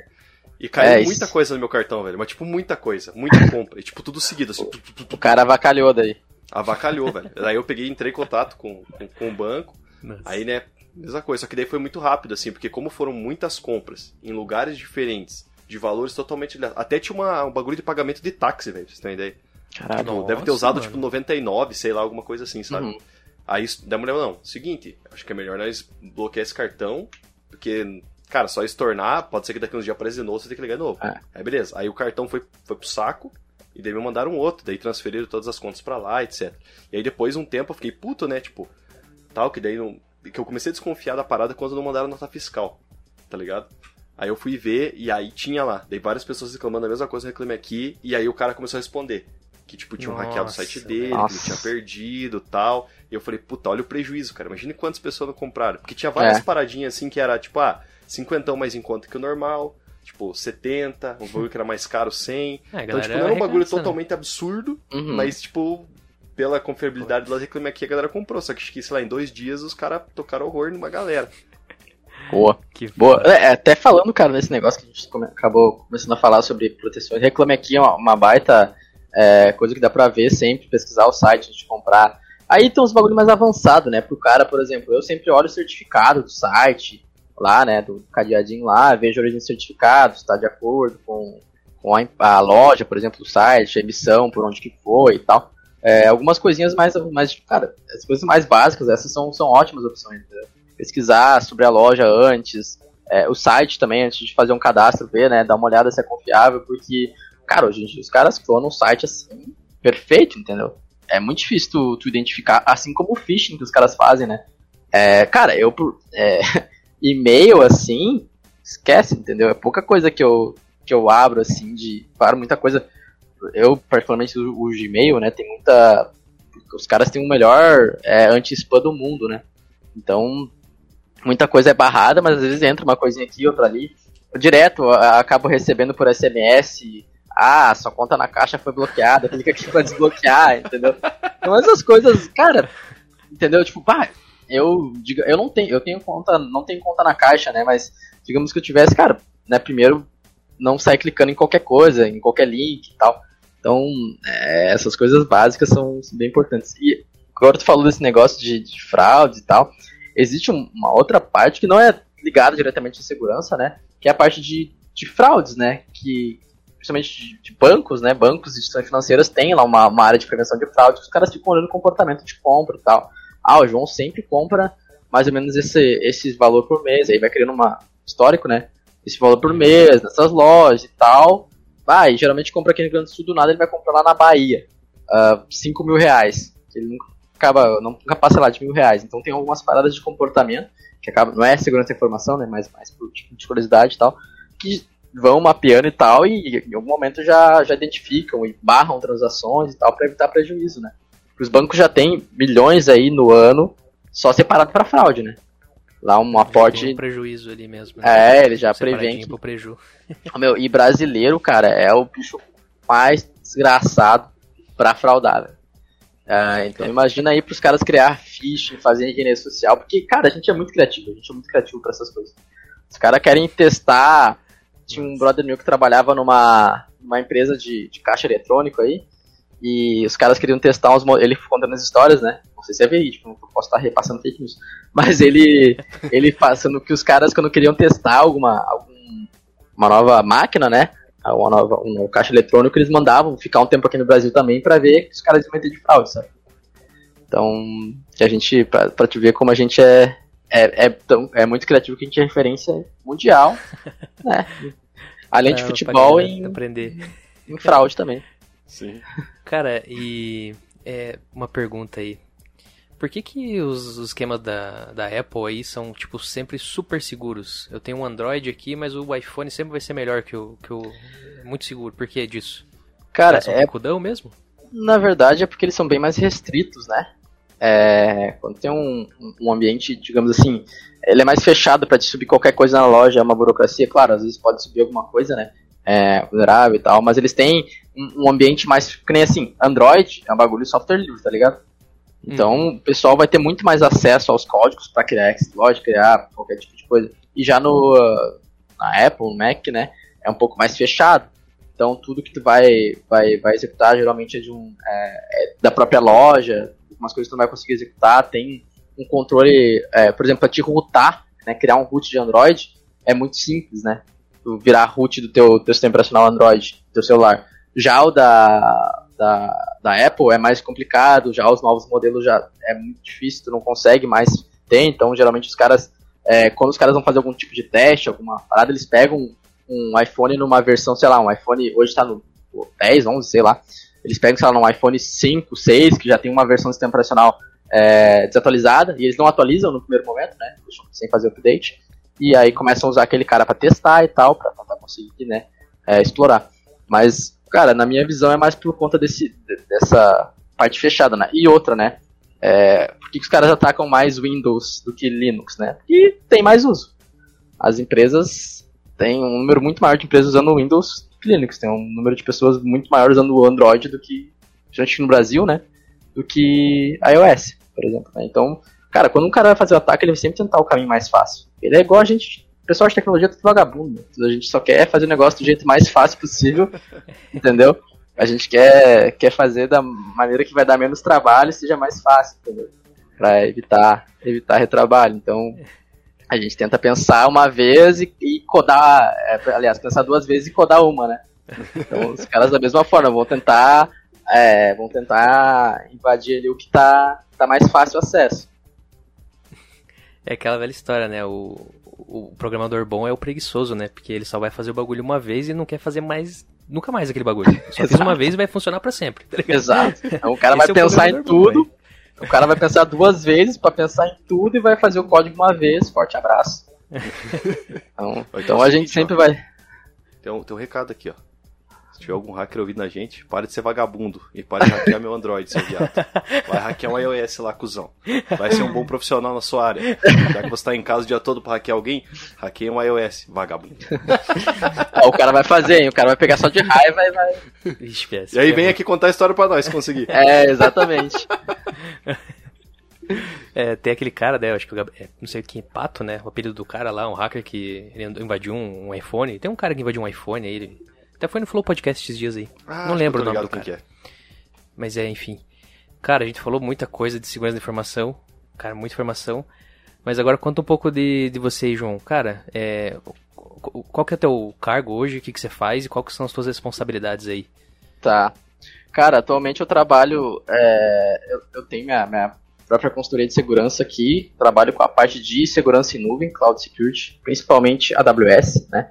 É, atendo, obviamente, algumas coisas de, de, Azure, mas como eu falei, eu sou fanboy da AWS, eu prefiro muito mais trabalhar com a AWS que com Azure. E, cara, é basicamente isso. Hoje é eu e mais um colega que a gente começou essa iniciativa até agora no, no final do ano passado, início desse ano, é, prospectando alguns, alguns clientes e tal, conseguimos alguns clientes grandes e a gente está trabalhando aí nessa, nessa parte bem voltada à segurança em nuvem. E aí, cara, pega tudo, né? Arquitetura, a parte de resposta a incidentes, a gente tem criando alguns, como eu falei, né? Preguiçoso, né? Então, criar alguns bots para responder incidentes, eventos e tal, playbooks de resposta a incidentes. Então, é, é bem focado nessa linha. E é isso, cara, basicamente. Que Bastante massa. consultoria. E... E, e, que faculdade que você cursou, velho, pra Cara, você chegar onde eu, você tá hoje? Eu fiz segurança da informação mesmo, mas assim, né, como a gente sabe, né, a faculdade foi ali uma, uma base para ter uma, um norte. Eu, cara, tive muita sorte, assim, que eu comecei na área de segurança no meu primeiro semestre da faculdade, eu já consegui. Eu comecei como quase todo mundo, né, trabalhando com suporte, então trabalhei dois anos é, com suporte técnico lá, arrumando computador, era uma empresa de, cara, era uma empresa muito pequena. Era uma empresa de, que vendia RP lá para tudo que é coisa, para loja, para posto de combustível, para mercado. Uhum. E aí fazia suporte técnico lá dos caras, etc. Comecei lá a conhecer TI, né? Comecei a fazer um curso técnico de TI. E no meio do curso eu me formei na, na escola, né? Eu tava, quando eu comecei a trabalhar, eu ainda estava na, na escola, no ensino médio. Me formei na escola e já parei o técnico direto pra facu. E aí consegui já o estágio na área no primeiro semestre.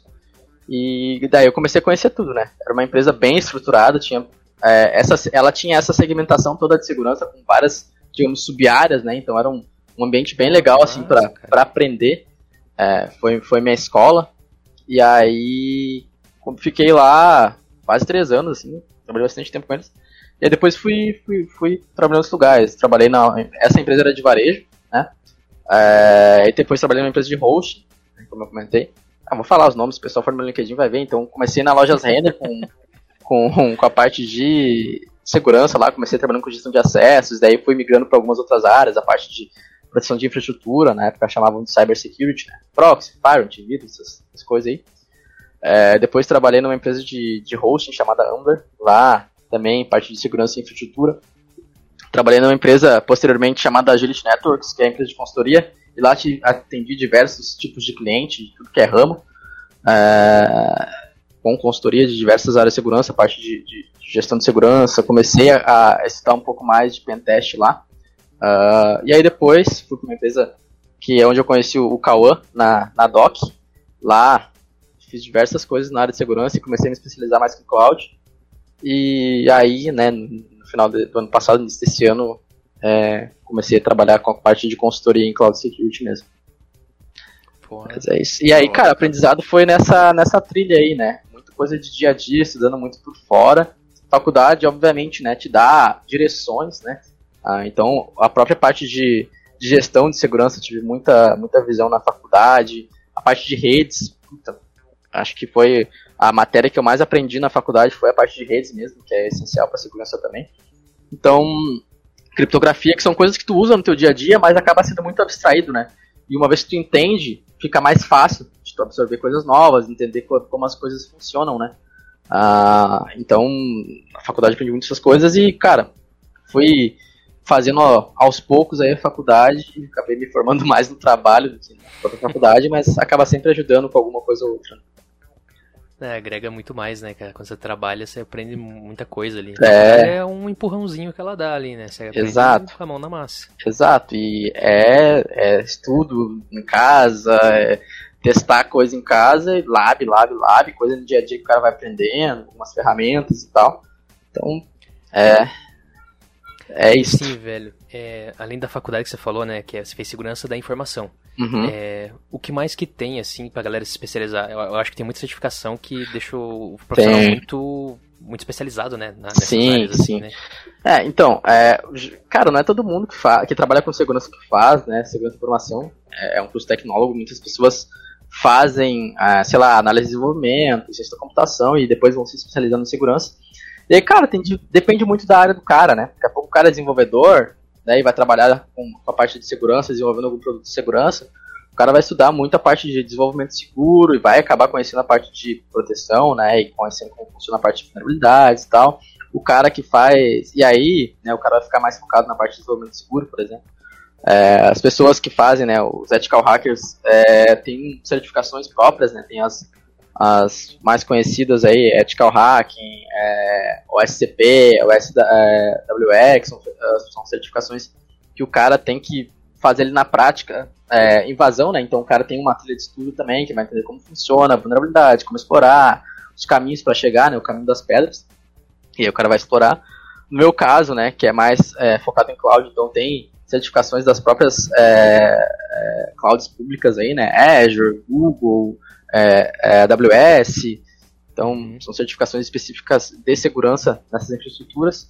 Aí tem certificação para quem vai para mais para a área de compliance, né? Tem certificação de PCI, que o cara é interno auditor ou auditor externo e tal, que daí o cara vai conhecer lá todos os itens de compliance, ISO 27001 e tal. Então depende muito de para onde o cara quer seguir, né? Diversas certificações aí que, que podem ajudar a, a pessoa, né? E obviamente, né, certificação, acho que a certificação é, de para quem vai trabalhar com compliance, né, que é muito é, digamos assim, bastante coisa teórica assim, políticas, né, seguir padrões e tal acho que é bem, bem legal e tal. É, a própria certificação de OSCP ou SWX são certificações práticas, né? O cara metendo a mão na graxa mesmo. É, então são certificações que vão ajudar muito o cara a evoluir. Certificações que nem as das nuvens, assim, é, é muita teoria e, e, casos, né? Tu vai conhecendo, sabendo como usar aquela tecnologia, qual a melhor maneira de uso. Claro, tu vai ter que saber, obviamente, os conceitos, né? As bases, a criptografia, é, alta disponibilidade, negócio tudo, né? É, é, comunicação e tal. Então, tem que ter aquelas bases e essas certificações vão te ajudando a, a conhecer mais coisas, né? A, a ter visões diferentes também. Então, que massa. Assim, é, me passou agora pela cabeça que a gente não falou, pra, às vezes para quem não conhece, tá ouvindo aí, a AWS é o serviço que a Amazon disponibiliza de computação em nuvem aí. Eles são um dos melhores que tem no mercado. Por isso que o, o Joãozinho também é fã dos caras, eu também é. sou fã deles. É, hoje as principais são, aqui no Brasil, principalmente, né, a AWS, a Azure, que é da Microsoft, e a GCP, que é da Google, né? São as principais. Hoje a gente tem, mundialmente, né, maior uso é, acaba sendo a AWS, acho que é 30 e poucos por cento. Aí a, a Azure tá nos 20, e aí o resto se divide ali com o GCP, com o terceiro, e tem as outras, né? Tem, é, tem Oracle Cloud, tem a Alibaba Cloud, enfim. É, tem diversos clouds aí menores, né? Que tem menos uso, principalmente aqui no, né, Brasil, na Ásia, os caras usam algumas outras também, mas as principais aí do mundo são, são essas aí. Cara, e uma dúvida aí. É requisito saber programar para quem quer entrar para segurança da informação? Cara, não. Depende da área, na verdade. Uh, a não ser que tu vá para a área de compliance, de segurança, é... cara, você vai trabalhar com compliance tudo bem, não tem problema. Mas para as outras áreas, Cara, é importante, é importantíssimo, principalmente com a parte de, de segurança ofensiva. É, é, porque assim, cara, antigamente, eu posso ser meio preconceituoso também, tá? Mas pelas experiências que eu tive, muita gente que trabalhava com segurança, os caras só queriam bloquear os bagulhos, tá ligado? Os caras não, não eram tão caveiras assim. Cara, na própria faculdade de segurança muitas pessoas faziam porque não gostavam de desenvolvimento, sei lá, tinha meia dúzia de, de, de, de matérias sobre desenvolvimento, né, mais básicas só, e era o, terror, né, se as pessoas passassem desenvolvimento, elas iam adiante. Muitas pessoas focadas em infraestrutura, e na época, né, a, e não faz tanto tempo, mas antigamente não tinha muita parte de, tinha, cara, tinha scripts, né, não tinha parte de, de automação, de segurança, de código, tudo mais, principalmente aqui no, no Brasil, assim. Então, as pessoas eram muito voltadas à ferramenta, tá ligado? Ah, vou botar um firewall aqui, vou botar um proxy, vou botar um AF e tal. E era clique na tela e deixa o fabricante trabalhar, entendeu? E, cara, eu, eu sou meio contra, obviamente, né, cara, não, não precisa reinventar a roda, não vou criar um antivírus, né, dentro de casa, vou usar software, mas para coisas mais. É, outra coisa, né, acho que uh, um dos princípios de segurança é privilégio mínimo, né, para tudo, tudo que tu vai usar. E um dos do que eu gosto de falar de princípios que eu tenho para segurança é ter a segurança necessária, tá ligado? É, os caras vão falar, ah, cala a boca, vai botar tudo que, que tem de segurança. Mas, cara, às vezes tu vai dar um. Às vezes tu vai dar um, um, um overflow de, de, segurança ali no bagulho, cara, tu vai matar uma formiga com uma bazuca, entendeu? E aí tu vai ter mais custo, é, tu vai ter um processamento, às vezes, um pouco mais demorado, porque tem que passar por várias camadas de validação. Então, cara, é, é, é eu acho que muito importante o cara saber desenvolver para ajudar desde o desenvolvedor lá quando vai criar o, a aplicação, já criar o bagulho de uma maneira segura e tu criar é, itens de segurança, tu desenvolver algumas coisas. É, porque assim, ferramenta de mercado, óbvio, né, vai atender muitas coisas, mas algumas vezes a peculiaridade do teu negócio, tu pode desenvolver coisas ali que vão te ajudar a proteger o teu ambiente, a responder, a responder incidentes ali, já conhece o ambiente, sabe que tipo de coisa que pode acontecer. Então, ninguém melhor do que tu, que está na tua casa, saber o que fazer, entendeu? É, ferramentas são muito abrangentes e ajudam muito, né? Não sou contra ferramentas, mas eu sou um cara bem open source, tá ligado? É, é, cara, coisas que tu pode fazer no teu dia, tu pode desenvolver e que, e que vão te ajudar. Obviamente, é, pessoas às vezes que vai. Muitas pessoas que eu vejo hoje que trabalham com, sei lá, com caixa, né? A gente fala é de segurança, é, antivírus, é, faro, então os caras não têm conhecimento de desenvolvimento. E tudo bem, o cara vai administrar a ferramenta, ele conhece muito a ferramenta. Mas se ele tivesse conhecimento de desenvolvimento, cara, com certeza ele ia ia ser muito melhor ali no, dia a dia dele, né? Ia conseguir fazer muito mais coisa e proteger muito melhor o ambiente. Então, por isso que eu, cara, eu acho assim, se a pessoa quer trabalhar com segurança, é muito importante que ela conheça é, de desenvolvimento para ela se tornar um profissional foda, entendeu? Não um cara que só vai ler o manual ali, ah, beleza, funciona assim, forte abraço. é, cara, eu acho que esse é um mercado aí que tá muito aquecido, velho, pra quem trabalha com segurança da informação. É, logo depois de dados, né, velho? Tô zoando. o cara puxa a sardinha lado dele, né? É... Mas é, cara, é uma, é uma das áreas acho que vai mais crescer aí no, nos próximos Eu acho anos. que sim, cara. Acho que vai crescer muito. É, vejo muito crescimento nos últimos. É, cara, LinkedIn, os caras não param, entendeu? Sempre chamando, sempre querendo, né? Os recruiters indo atrás e tal. E tu vê diversas vagas mundialmente, né? Não só no, não só no Brasil, crescendo demais. E acho que é uma das áreas em ascensão aí, obviamente, né? Acho que nunca vai superar a parte de desenvolvimento, que é a principal coisa, né? Mas é um mercado que, cara, vale a pena entrar. Até a, a minha namorada, ela trabalhava com, com compliance, de compliance corporativo, e aí eu fiz a cabeça dela pra ela migrar pra compliance de segurança. e ela tá migrando de área agora. Oh, que maravilha. É, cara, é. e é, lógico que não vai se igualar a, a devs, né? Desenvolvedores que vão existir no mercado aí, mas eu acho que é uma área assim que até o salário vai ser mais valorizado, sabe? Às vezes o, o, o valor shows. salarial assim vai ser mais, vai ser acho que acima da média aí, velho. É, Porque cara, tem poucos pelo... profissionais hoje em dia, né? Exato. Hoje em dia acaba estando bem. É... Eu, eu acho que a faixa salarial é uma faixa bem boa, bem interessante. E acho que em muitos casos se iguala, tá? A, a desenvolvedores e, e infraestrutura, pessoal que trabalha com, com infraestrutura também. Acho que tem, dependendo da empresa, é muito parelho, assim. Acaba sendo é, contratado com, com um peso de um desenvolvedor, principalmente por conta de demanda e oferta, né? Tem poucos profissionais, é, poucos profissionais qualificados, é, porque acho que existe é, muita gente que acaba estagnando, né? É, na área, porque, sei lá, entra na empresa, é, tem uma função X ali. Trabalhar com uma tecnologia, administrar uma ferramenta, é, criar algum tipo de, de proteção de segurança e tal, e ela acaba focando só naquilo e às vezes não acaba buscando né, novas, novos conhecimentos, etc. E enquanto tem as outras pessoas que vão, vão atrás, vão se certificando, vão, assim como qualquer outra área, tá? Não só como segurança. Mas eu vejo às vezes que as pessoas se apegam muito a, sei lá, a, a fabricante. Ah, vou trabalhar só com fabricante X aqui, com as ferramentas que eu sempre trabalhei e tal. Então acaba profissionais que têm uma, uma conhecimento, como, cara, até como eu falei, com o desenvolvimento vão conseguir agregar muito mais, é, que hoje em dia mudou, né? Não é mais aquela parada que tinha antigamente, que era proteger ali o perímetro ali, a rede, é, botar uma, uma caixa para proteger a aplicação. Não, hoje em dia tu tem que falar com o desenvolvedor, com o cara de infraestrutura, tem que se entender com os dois, tem que saber falar na mesma língua.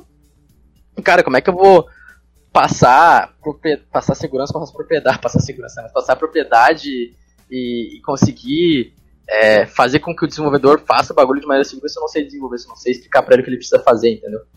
Então o cara vai falar, ah, meu, sai daqui, tu nem sabe o que tá falando. uh, vai querer cagar a lei pra mim aqui, tu nem sabe fazer, vem aqui e faz então, tá ligado? Então, obviamente, né? A gente não vai ter a expertise de um desenvolvedor que tá ali todo dia, que desenvolve bagulho, né? É, sei lá, se o cara desenvolve em uma semana, talvez a gente demore um mês, não sei. Mas a gente tem que saber é, abordar o cara e falar na língua dele. Assim como com infraestrutura, né? As pessoas de infraestrutura, hoje em dia, né, tem que saber não só administrar um Linux ali, um Windows e tal, saber como funciona, também saber desenvolver, automatizar, criar scripts, coisas assim, para conseguir, né, no modelo de, de CI/CD, né, é, entrega contínua, é, ter lá o ciclo e conseguir falar na mesma língua com todo mundo. Boa. Vina, tem mais uma pergunta? Cara, eu tenho uma aqui. Eu, eu queria que o, que o João desse umas dicas aí pra galera que tá querendo entrar aí na área de segurança Boa. ou querendo migrar, até mesmo, né, como deu o exemplo da namorada dele ali, querendo migrar, já, já trabalha com uma área de desenvolvimento, algo parecido, voltado à parte de TI, né, e quer migrar uhum. para a área de segurança, ou simplesmente quem nunca trabalhou com isso, se interessou pelo assunto e quer, pô, por onde eu começo? Eu quero, sei lá, eu sou segurança de shopping, eu quero trabalhar com segurança agora cloud. Como que eu começo? Por onde Cara, eu começo? Eu, e o que que eu, que que eu geralmente converso? É, quando eu falo com as pessoas, eu geralmente explico um pouquinho é, dos pilares de segurança, né? E quando uma pessoa é, tem essa parada aí que eu falei da ISO, ela é um, ela é um modelo que te dá, de certa forma, e, e tem alguns, alguns aulões aí na, na, na internet, YouTube e tal, é, que falam um pouquinho sobre e tal. Acho que é um bom um meio para começar para entender um pouquinho de segurança. E aí, cara, é, eu acho sempre legal a pessoa ter uma, uma visão geral, obviamente, né? Como um todo. Ah, como é que funciona ali os principais pilares de segurança, né? Que aí tem esses fóruns e tal, que falam um pouquinho sobre segurança de informação, dá as bases do que, que dá para fazer. E aí tentar escolher uma, né? Talvez, beleza, pode migrar depois, mas escolher uma para começar a estudar um pouquinho mais. E aí, cara, acho que assim, é, tem muito material na internet, tem essa própria OWASP, eu gosto muito dela, né? É, é O-W-A-S-P, OWASP, é, que tem muita coisa de segurança ali, então o cara começa a entender um pouquinho mais como é que funciona. É, tem, por exemplo, se o cara é desenvolvedor, né? Tem alguns modelos de. É, a palavra que eu tinha esquecido antes é modelagem de ameaça, ali que tu estuda um pouquinho sobre modelagem de ameaça, desenvolvimento seguro, pensar né, na, nas coisas de segurança para o desenvolvimento. Daqui a pouco o cara está no desenvolvimento dia a dia ali, começa a se preocupar com coisas de segurança e já começa a criar um, um, uma, uma ideia né, sobre, sobre segurança. Acha legal, pode migrar. O cara quer ser hacker, quer tentar invadir tudo, não sei o que. Cara, começa a pesquisar sobre ethical hacking, começa a pesquisar. Aí tem, é, para quem quer fazer teste de intrusão, tem, tem umas, uma, um site que eu gosto muito, chama Hack the Box, que tu consegue fazer testes lá e eles te dão várias dicas, né, de teste de intrusão. Primeiramente, tem que ter umas noções de, de teste de intrusão para te conseguir entrar na, entrar na plataforma. Tem que uhum. meio que hackear elas, digamos assim, para conseguir um código de, de convite, né? Mas aí se o cara botar ali no Google, ah, é, hack the box, como acessar, vai ter lá os caras explicando como é que faz e tal. Mas aí o cara já começa a ter umas noções, né? Uh, então, cara, acho que sim, como eu falei, eu sou uma pessoa bem open source, né? Tem muito material na internet, então, cara, começa até que seja pela Wikipedia, entendeu? A ler ali os fundamentos, os conceitos e tal, como funciona. E, cara, chega no LinkedIn, pode até me chamar lá, chama as pessoas que trabalham com segurança. Aí, o pessoal ó. com certeza vai, vai trocar ideia, vai estar super aberto. É, acho que, cara, hoje o LinkedIn é, tem muita, muito artigo, muitas pessoas falando sobre, né? Uh, então acho que ajuda bastante. Então criar lá, falar, ah, quero entrar na área, alguém me ajuda. Começar a procurar lá no, na, na busca do LinkedIn pessoas que trabalham com segurança. Ah, engenheiro de segurança, sei lá, uh, analista de segurança e tal. E começa a chamar, puxar papo com as pessoas e vai trocando ideia e pegando material. E vai indo atrás. E daí se o cara achar que vale a pena, né, se o cara tiver condições, uh, se matricular em alguma faculdade, ou de desenvolvimento, ou de segurança mesmo, para para ir estudando é, computação em si, né? Porque o cara tem que ter a base da computação. Então, hoje, né, tem muita coisa gratuita. A YouTube é isso jogar, tá? Pá, é conceito de computação, vai ter muito material. É, acho que é isso, cara. Às vezes a pessoa não tem muita condição financeira para pagar uma faculdade, acho que tem muito material livre mesmo. É, curso, web aula aí que a pessoa pode aprender bastante. E depois ir procurando pessoas para conversar, né? E entender. Acho sempre legal ter algumas referências assim, para trocar ideia. Pô, show de bola. O recado foi dado, hein? Tá aí, galera. Caminho das pedras, hein? Aí, ó. Só seguir essas dicas aí para se tornar um. Começa com, com um analista de segurança da informação? Cara, geralmente sim. Geralmente sim, analista júnior, e aí vai seguindo o padrão. Uhum. Eu comecei como técnico de segurança. Aí, ó. Aí... Esses caras de segurança de informação eu fico tudo perdidão, cara. Eu não sei nada também. Ah, é tipo, geralmente é, é analista, júnior, sênior, depois especialista, o cara tem é, coordenador, ou consultor, ou o que for e tal. Ah, é, né? Muitos, muitos títulos aí, nomes. muitos nomes.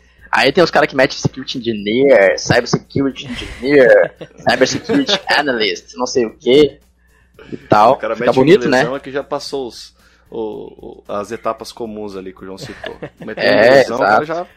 Pá, ah, ou quando o cara vai procurar trampo na gringa, né? Daí o cara já mete lá. Security Engineer. Mas é aí que tá, agora vem uma dúvida, hein? Agora, é essa que eu quero ver. Vai lá. Que assim, ó. Quando você tá aqui, você vê o, o Cyber Security Engineer aí, é mais bonito que o, segurança, o engenheiro de segurança. E quando o cara tá fora, se ele é um engenheiro de segurança, vai ser mais bonito do que um Cyber Security Engineer ou não? No, no exterior, você diz é, a galera falando. A galera, vai, a galera vai achar uma bosta, né, velho? É, em português tá, oh, aí, o cara, o cara é segurança da informação. Uau! Cibersegurança. Caraca! Não, daí o cara pensa, ah, engenheiro de segurança, né? O cara pode, sei lá, criar é, alarme, tá ligado? Não sei. Cara, engenheiro de segurança. Não deixa de ser, né? Não deixa de ser, tá ligado? É. João, é, deixa teu LinkedIn aí pra galera. Eles vão entrar em é, contato, certeza? É, João Assis, depois nós metemos na descrição aí, porque é Sim, muito, muito fácil achar João, né? Então, tem, é, tem muito João por aí, né, velho? É, tem muito João. Mas, Mas é isso. Vai estar tá lá, velho. Você vai estar tá marcadaço. E assim, ó, não sei se vocês estão aceitando mais clientes aí na, na empresa de vocês. Opa. Se tiver, é a hora do jabá é agora, hein? A hora do jabá, não, beleza, pessoal. É, a gente, ó, como a gente ainda tá, né, com, time reduzido aqui, estamos fechando alguns projetos, a gente tá ainda sem, tá, tá em off, né, como eu falei, a gente começou agora, então tá sem, sem página e tudo mais, mas depois faz a mão aí, deixa nos comentários, mas é Scout Security, o nome da, da, da empresa, a gente tá aí com, algumas, alguns clientes aí, e, e, é isso, cara, tem ali, a gente trabalha bem focado em, em teste de intrusão e segurança em cloud. Tem uma pessoa especialista em segurança em cloud, que no caso sou eu, e um colega que é especialista em, em teste de intrusão. Então a gente trabalha bem né, nessa linha aí. Show de bola. Show de Quem bola, quiser véio. contratar um serviço de segurança já tem uma consultoria aí. É isso aí. é isso aí. E, a gente faz um precinho camarada. Oh, aí, aí sim. Fala que veio pelo Debugando Fala Cast. Fala que veio pelo Debugando uma Cast. porcentagem X de desconto. Tem Usa o cupom Debugando. Aí, 10% aqui, espetáculo. E, cara, agora pra fechar aqui, a gente tem um anúncio. Esse é o episódio número 10, então. Pô, chegamos, hein? Chegamos no 10, cara. Você participou do 10 aí, João. A gente que honra, tinha... hein? É, Satisfação.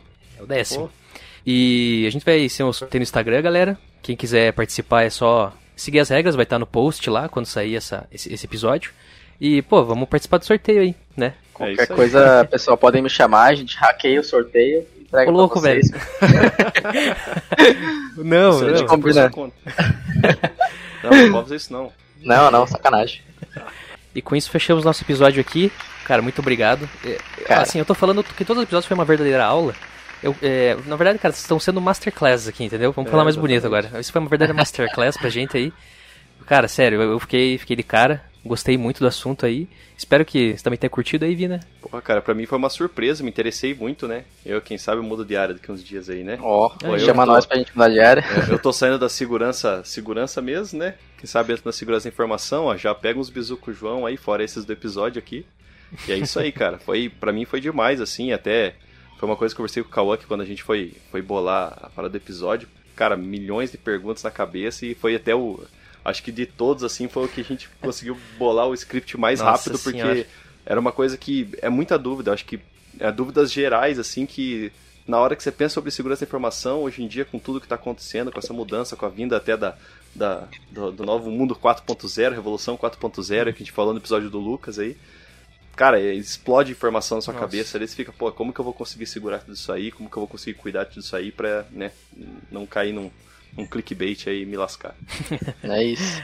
Não, acho que agradeço aí a oportunidade, muito feliz de falar um pouquinho sobre segurança aí com vocês, é, de um jeito mais descontraído, conversa de bar aí mesmo, porque acaba acaba sendo ainda acaba sendo uma coisa meio, meio formal falar de segurança e tal. Então é legal a gente ter esses papos de bar para falar um pouquinho sobre sobre porque é um cara é chato, né? Segurança é chato, o pessoal só incomoda, mas é, é um mal necessário. Boa, é isso. Então é isso, galera. Se inscrevam lá, curtam a nossa página no Instagram. É só pesquisar Debugando Cast em todas as redes sociais, nós estamos lá. E até o próximo episódio e tchau! Valeu! Valeu!